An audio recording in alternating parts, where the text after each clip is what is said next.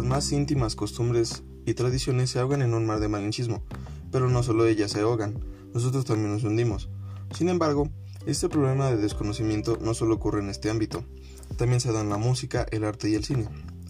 Al recordar los países primermundistas, lo primero que se viene a la mente es el continente europeo y Estados Unidos.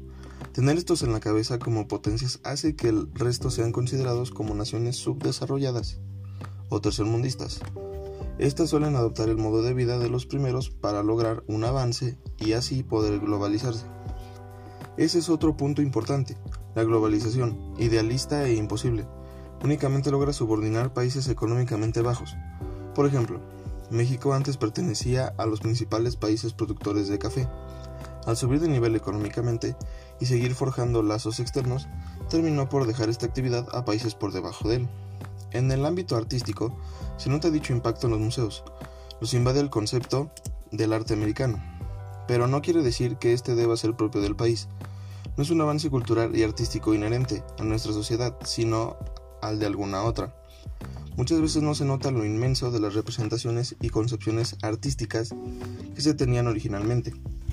Aquí no existía la estética, no había una clase burguesa que encargara retratos propios o grandes lienzos de escenas importantes.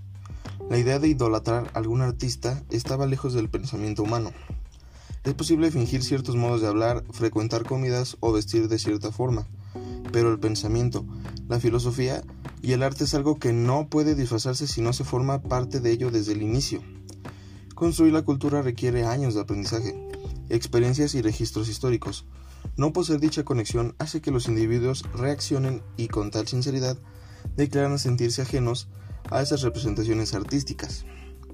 México también es rico en cultura. Basta con tomar un libro de arte para ver las maravillas que se han creado.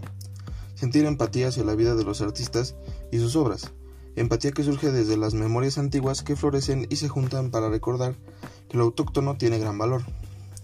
No se trata únicamente de los ídolos populares y los reconocidos muralistas, quienes han sido tan explotados que ahora son algo repetitivo y aburrido.